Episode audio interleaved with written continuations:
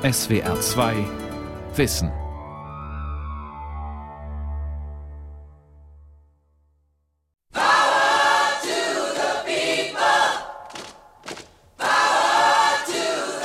Unter dem Pflaster liegt der Strand. Ho Ho Ho Chi Minh oder die so traurige wie wahre Geschichte von Kindern reicher Eltern, die auszogen, die Welt zu befreien. Das war bei Danang am Mondfalter Fluss. Sie waren nur vier und ein leichtes MG. Und am anderen Ufer vom Mondfalter Fluss stand ein Panzer der glücklosen US-Armee. Heute erzähle ich die so wahre wie traurige Geschichte von Kindern zumeist reicher Leute, die auszogen, die Welt nicht nur zu verbessern, nein, sie zu befreien. Und du, Väterchen Franz, hast deinen Teil dazu beigetragen. Und sie mussten über den Mondfalterfluss. Ein Mann und drei Mädchen der FNL. Und der Mond stand über dem Mondfalterfluss. Und der Mond in Vietnam ist im Mai sehr hell. Und der Mond in Vietnam ist im Mai sehr hell. Und der Mond in Vietnam ist im Mai sehr hell.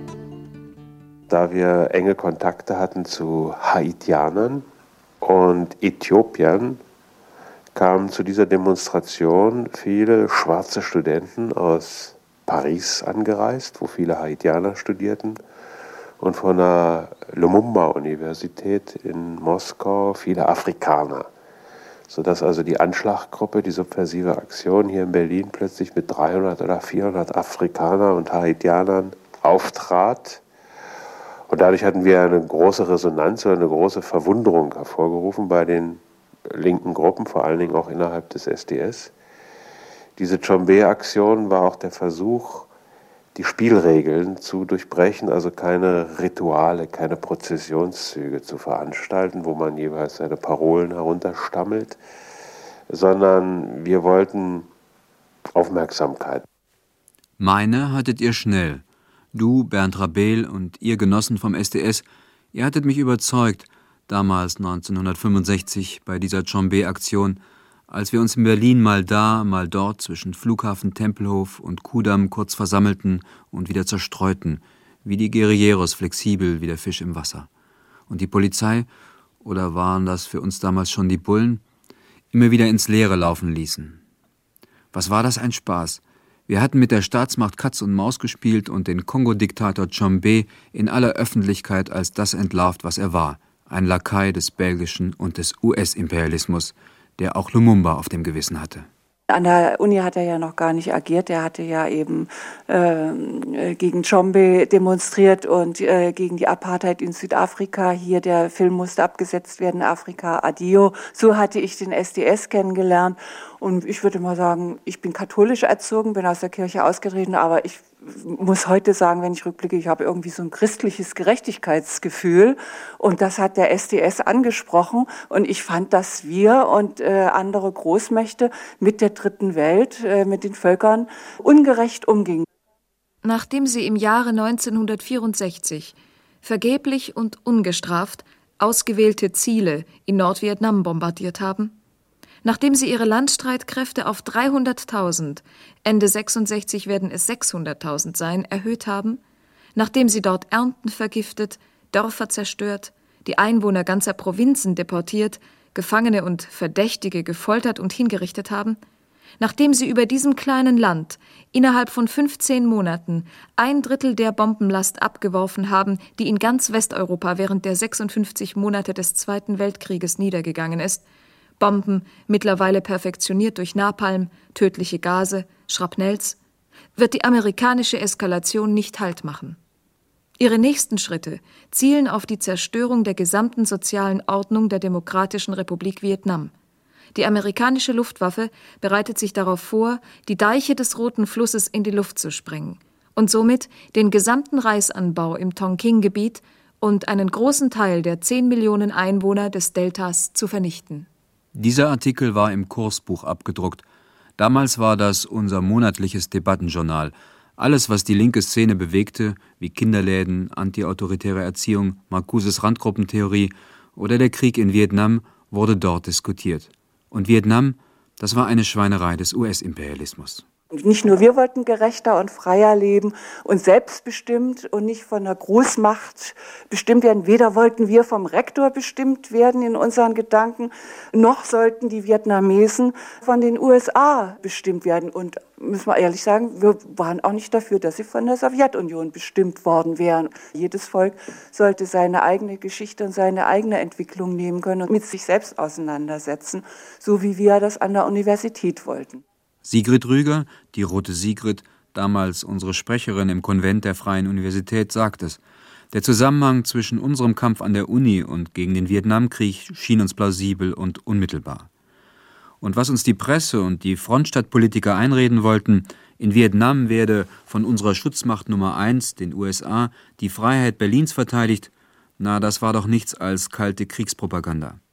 Wir sahen sie doch, die Bilder von den Napalm verbrannten Kindern, von den mit Agent Orange entlaubten Wäldern, von den leichenübersäten Reisfeldern und Straßen nach dem Massaker der US-Armee in Milai, und wir sahen das Bild, auf dem ein Vietcong mit einer an der Schläfe aufgesetzten Pistole hingerichtet wurde. Ho Chi Minhs Partisanen kennen den Feind und wissen, wovon der Soldat meistens träumt. Besonders dann, wenn der Mond so hell scheint und Wasser um silberne Steine scheu. Ach, Franz Josef Degenhardt, wie hast du uns damals aus der Seele gesungen? Wie diese Guerilleros von der FNL, der vietnamesischen Volksbefreiungsbewegung, meist schlecht bewaffnet, manchmal nur mit Bambusfallen und vergifteten Pfeilen gekämpft haben, gegen die mächtigste Armee der Welt, dieser Hightech US-Vernichtungsmaschinerie. Mit Fahrrädern und zu Fuß über den Ho Chi Minh-Pfad, einem über mehrere tausend Kilometer langen unterirdischen Tunnelsystem, transportierten Vietcong und Viet Minh, diese Helden der Volksbefreiung, ihren Nachschub. Und dagegen die technisch hochgerüsteten GI-Killer. Wie sollte man da mit den Boys von der imperialistischen US-Armee Mitleid haben? Da vergisst der Soldat sehr schnell seine Pflicht zur wachsamen Feindbeobachtung. Also verurteilt die sechs Grenadiere nicht die waren alle auch viel zu jung. Und letzte Zweifel, ob wir, Kinder von Nazi-Eltern zumeist, jetzt auf der richtigen Seite der Geschichte standen, die räumte unser weiser Lehrer aus. Als Ganzes sehe ich nur in dem Zusammenwirken dessen, was in der dritten Welt geschieht, mit sprengenden Kräften in den Zentren der hochentwickelten Welt die Möglichkeit einer effektiven revolutionären Kraft. Wenn der das sagt, dieser Philosoph Herbert Marcuse, doppelt und dreifach musste der doch recht haben, schließlich kam er aus den USA, aus der Höhle des Antichristen, dem neuen Reich des Bösen, nachdem er Nazi-Deutschland, dem Verwüster Europas, entflohen war. Die Studentenopposition hat alle Möglichkeiten, aus dem engen Rahmen, in dem sie heute noch ist, auszubrechen und wieder die Intelligenz anstatt eines Schimpfwortes von Seiten der Bourgeoisie zum Ehrenwort zu machen, nämlich dass es die Intelligenz und nur die Intelligenz ist, die die Umwälzung vorbereiten und in der Umwälzung eine leitende Rolle spielen kann. Mein Gott, tat das gut. Und taten wir nicht auch Gutes, wenn wir Medikamente für den Vietcong sammelten und die Kartons dann abgaben in Pankow bei der nordvietnamesischen Botschaft? Voller Scheu, aber doch freudig und im Bewusstsein, unser Schärflein beigetragen zu haben zum Sieg des Guten. Wir, das hatte der weise Mann aus Kalifornien doch gesagt, waren wichtig. Wir kleinen Studenten spielten auf einmal eine Rolle in der Umwälzung der imperialistischen Weltordnung, materiell und geistig. Es ist bekannt, dass von West-Berlin aus amerikanische Truppen direkt nach Vietnam gehen. Wir können in West-Berlin darüber nicht schweigen. Wir müssen von unseren Herren an der Spitze fordern, dass kein einziger amerikanischer Soldat von West-Berliner Boden auf nach Vietnam geht. Gut gebellt, Rudi. Nur Deutschland blieb die Nachschubbasis der Amerikaner für den Vietnamkrieg, egal wie laut wir schrien und demonstrierten. Wir wollten das ändern, und zwar mit dem Vietnamkongress am 17. und 18. Februar 1968 in der Technischen Universität Berlin. Dass dieses Treffen unter dem Namen, unter dem Banner des Protestes gegen den amerikanischen Angriffskrieg auf die sozialistische Revolution in Vietnam trotz der gewalttätigen Repression des Berliner Senates hier, Senates hier stattfindet, spricht für die Kraft und den Mut der Berliner außerparlamentarischen Opposition.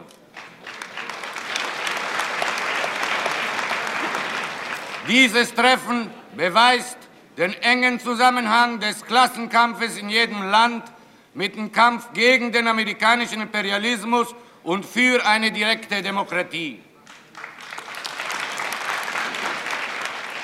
Im Namen der ausländischen Teilnehmer an diesem Kongress erkläre ich in aller Deutlichkeit, dass es in diesem Fall keineswegs der Berliner Senat ist, dass es hier keineswegs die, Sp die Springer Presse ist, die uns die Hoffnung auf eine demokratische Entwicklung in Westdeutschland erweckt, sondern es sind die Studenten im Allgemeinen, die sogenannten Rebellen, die Kumpels an der Ruhr und die Chemiearbeiter in Hessen. Ja, Genosse Feltrinelli, damals wusste ich nicht, dass du Dynamit mitgebracht hattest. Wohl, dass du von den Millionen aus deinem Verlag einiges investiertest in unseren antiimperialistischen Kampf. Unsere Poster mit den Che- und Ho-Köpfen, die wir vor uns hertrugen als Banner der gerechten Sache, die hattest du bezahlt. Du vorne mit auf dem Podium mit Rudi, Bernd, Rabel, K.D. Wolf, darüber quer über die ganze Stirnwand des großen Saales das Banner des Vietcong und das Porträt von Che Guevara im Riesenformat. So war er also auch dabei, unser Held aus Lateinamerika, gerade so als lache er uns von irgendwo aus dem bolivianischen Dschungel zu wo er wie der Vietcong an vorderster Front kämpfte im weltweiten Kampf gegen den gemeinsamen Feind, den US-Imperialismus und seine Kollaborateure. Alles war auf einmal so groß an diesen beiden Tagen in Berlin, so als seien wir nicht nur auf der richtigen, sondern auch schon auf der Siegerseite der Geschichte. Ich möchte diese Gelegenheit nutzen, um zu sagen, wie sehr ich die Auflehnung, die Revolte des studentischen Radikalismus in Westdeutschland und besonders in Westberlin begrüße. Diese Studenten, die nun angesichts der Korruption und Arroganz der Macht ihrer Regierungen protestieren, sind unsere Hoffnung für die Zukunft. Ich befürchte, dass eine andere Zeit kommen wird, in der die Menschen fragen werden, was habt ihr in den 60ern getan? Es ist nur 35 Jahre her, dass heilschreiende Massen gegen Studenten vorgingen, wie sie es heute sind. Wohin das führte, wissen wir alle. Ich sende Ihnen meine herzlichsten guten Wünsche Bertrand Russell. Gruß- und Solidaritätstelegramme aus aller Welt wurden verlesen. Wir unterstützen jede antiimperialistische Aktion, die sich mit dem großen revolutionären Sturm unserer Epoche, ob in Afrika, Asien, Lateinamerika, Europa oder selbst in den Vereinigten Staaten, verbindet. Denn unsere Jugend und unser Volk scheuen in ihrem hohen Bewusstsein von ihren internationalen Pflichten weder Blut noch Kraft für die Erkämpfung der teuren Freiheit aller Völker der Welt. Es lebe der heroische Kampf des vietnamesischen Volkes, es lebe der weltweite antiimperialistische Kampf bis zum immerwährenden Sieg, Vaterland oder Tod, venceremos, wir werden siegen. Venceremos.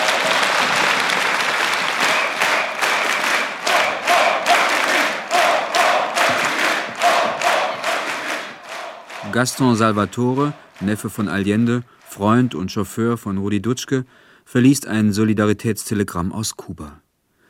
Klingt ja ganz schön, aber wat heißt denn det auf Deutsch? ruft ein Berliner in die Masse frenetisch klatschender, jubelnder Genossen. Wenn der wüsste, denke ich, und bekomme zunehmend ein komisches Gefühl. Hier wird zu Formeln und Phrasen applaudiert, wie auf den Parteitagen der senilen kommunistischen Parteien. Ein Blick über die Mauer genügte.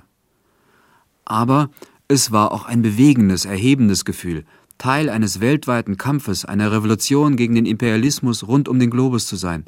Und damals, ich weiß es noch wie heute, sah ich zum ersten Mal die Welt als Ganzes, im politischen Sinne. Diese repressive, konterrevolutionäre Politik lässt sich in drei Punkten zusammenfassen. Erstens die bedingungslose Unterwerfung der Völker und ihre neokolonialen Regierungen unter das Diktat der USA-Regierung. Zweitens die unwiderrufliche Entscheidung, die bestehenden Ausbeutungsstrukturen aufrechtzuerhalten. Und drittens die radikale Opposition gegen jede Bewegung, die sich zum Ziel setzt, Veränderung des Systems oder am System vorzunehmen. Auf diesen Prinzipien gründet die gegenwärtige konterrevolutionäre Gewalt die im kontinentalen Maßstab gegen den revolutionären Aufschwung der lateinamerikanischen Länder eingesetzt wird. Diese Dialektik von revolutionärer Opposition und Konterrevolution hat ihren Ausgangspunkt äh, in der kubanischen Revolution. Sie hat eine qualitativ neue Lage hervorgebracht, indem sie zu einer veränderten Kräftekonstellation geführt hat, die sich vor allem in der Polarisierung der politischen Kräfte, in der Verschärfung des Klassenkampfs bemerkbar macht. Kuba hat eine neue Phase in der lateinamerikanischen Geschichte eingeleitet und den säkulären Kampf der lateinamerikanischen Länder gegen den nordamerikanischen Imperialismus auf ein neues Niveau erhoben. Von wegen Kuba, Land der revolutionären Avantgarde. Ein Freund, Stipendiat der Friedrich-Ebert-Stiftung, der über die kubanische Revolution promovierte, war gerade in Havanna wegen angeblicher Spionage im Gefängnis gelandet. Kein Wort von Kuba als Kolonie der Sowjetunion.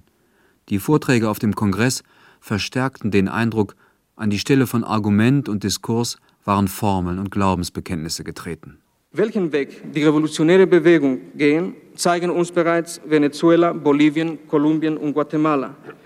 Es ist der Weg des Guerillakrieges als Hauptform des politischen Kampfes, der den revolutionären Willen der unterdrückten Klassen formt und ihre wirkliche politische Macht aufbaut. Che Guevara schrieb vor kurzem, es gibt keine Veränderungen mehr zu machen, entweder die sozialistische Revolution oder die Karikatur einer Revolution. Es ist der Weg des Vietnam, Amerika, vergessener Kontinent, wird eine wesentliche Aufgabe haben, die Schaffung des zweiten oder des dritten Vietnams.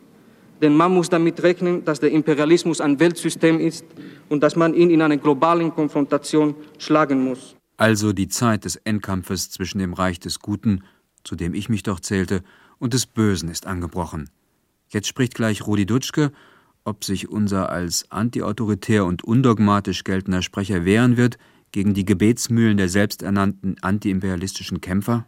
Die chinesische Position als die zweite Position unterscheidet sich meiner Ansicht nach strukturell von der sowjetischen Position.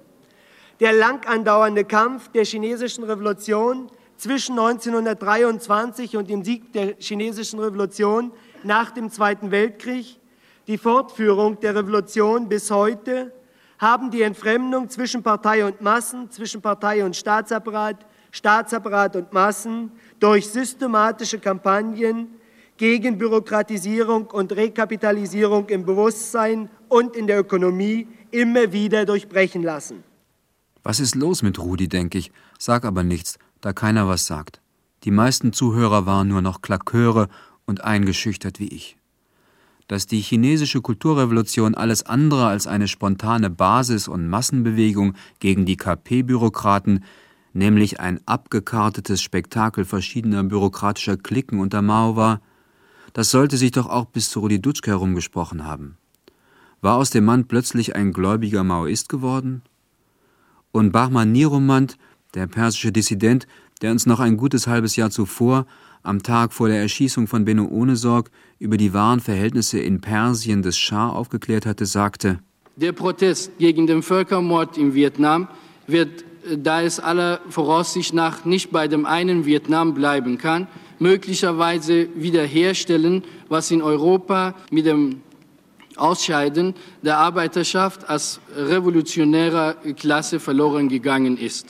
Die Massenbasis der Linken und die Studenten sollten die gerade gegründete kritische Universität vor allem zum Studium des Guerillakampfes nutzen, agitierte der persische Genosse. Kritische Wissenschaft sollte Wissenschaft im Dienst des Guerillakampfes sein und von wegen Massenbasis der Linken. Ja, aber wenn schon. Ist das wichtig? Ist das wichtig? Die uns da auf der Demonstration, immerhin waren wir 2000, am nächsten Tag entgegenriefen, Rote raus aus West-Berlin, die und die in der nächsten Woche zur Gegendemonstration bestellten Klaköre, das waren die Massen. Wir Berliner haben nicht aus geistigen, moralischen und materiellen Trümmern unvergleichbaren Ausmaßes unsere Stadt in den letzten 23 Jahren wieder aufgebaut, um sie von einigen Außenseitern und Spinnern gefährden zu lassen.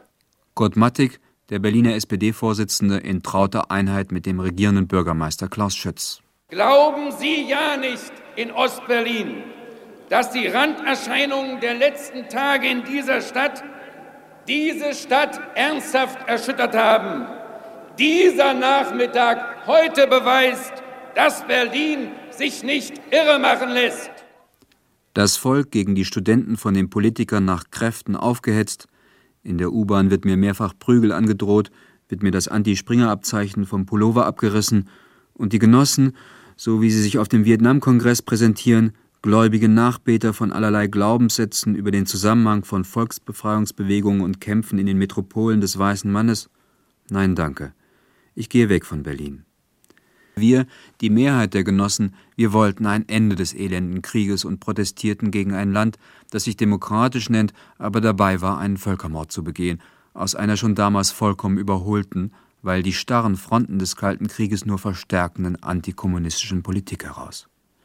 Aber eigenartig, die da ausgezogen waren, die Welt zu befreien, für Frieden und Demokratie in allen Ländern, die skandierten nun, vor allem in Deutschland, Sieg im Volkskrieg so ganz anders als die letztlich viel wirksamere amerikanische Bürgerrechtsbewegung, die rief Bring the Boys Home oder schlicht Stop the War in Vietnam. Dass das bloß solche Geschichten bleiben, die man den Enkeln erzählen kann. Diese eigentümliche Abwendung der deutschen Ho Ho Ho Chi Minh skandierenden Studentenbewegung von der Wirklichkeit, was war das? Die albanische, die chinesische, die kubanische Partei wurden zum Vorbild von allerlei Zirkeln und Sekten.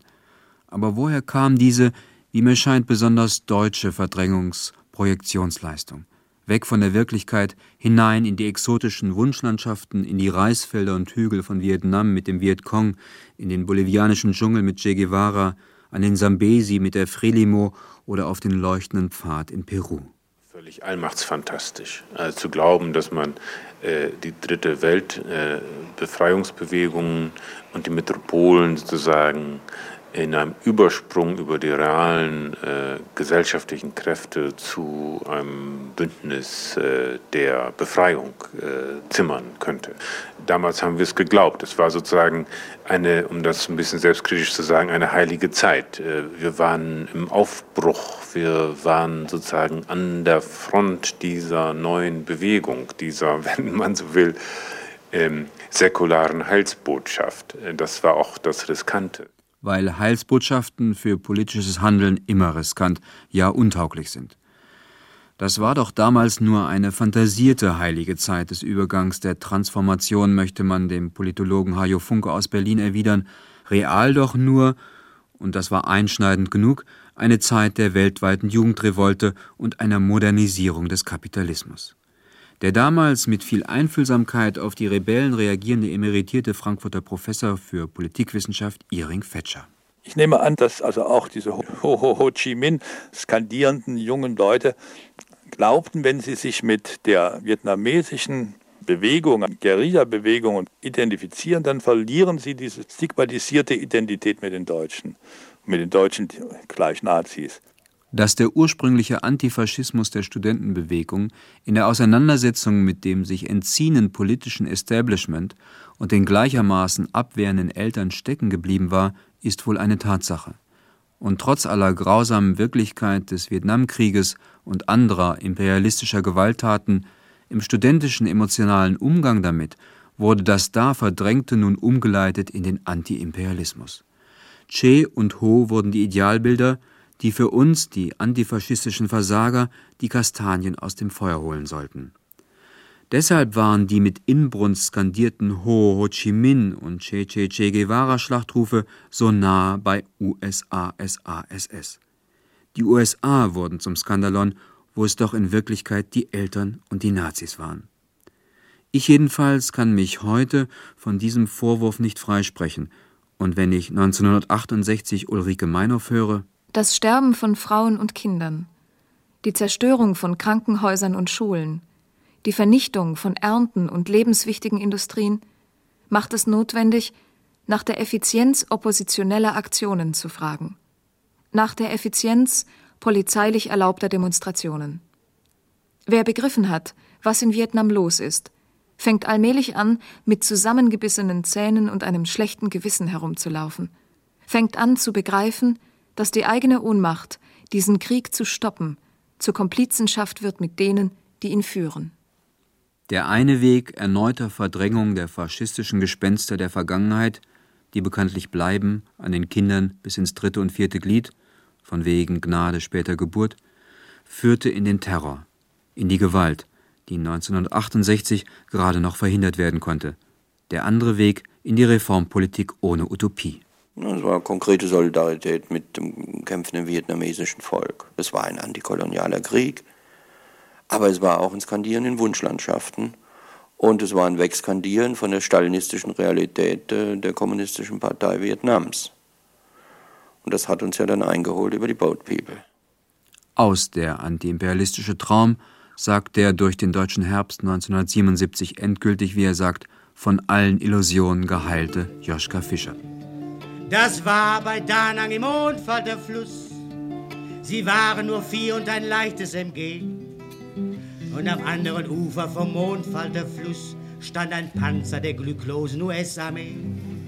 Und sie mussten über den Mondfall der Fluss. Ein Mann und drei Mädchen der FNL und der Mond stand über dem Mondfall der Fluss. Und der Mond in Vietnam ist im Mai sehr hell. Und der Mond in Vietnam ist im Mai sehr hell. Und der Mond in Vietnam ist im Mai sehr hell. Ho Chi Minhs Partisanen kennen den Feind und wissen, wovon der Soldat meistens träumt. Besonders dann, wenn der Mond so hell scheint und Wasser um silberne Steine schäumt. Sie zogen die schwarzen Pyjamas aus, die Mädchen und liefen nackt in den Fluss und winkten und lachten und das sah sehr schön aus.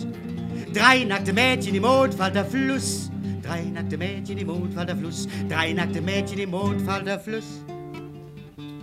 Da vergisst der Soldat sehr schnell seine Pflicht zur wachsamen Feindbeobachtung. Also verurteilt die sechs Grenadiere nicht, die waren alle auch viel zu jung. Aus dem Panzer heraus in den Mondfalterfluss sprangen sechs Boys der US-Armee. Doch die drei Mädchen im Mondfalterfluss am anderen Ufer erreichten sie nie, am anderen Ufer erreichten sie nie.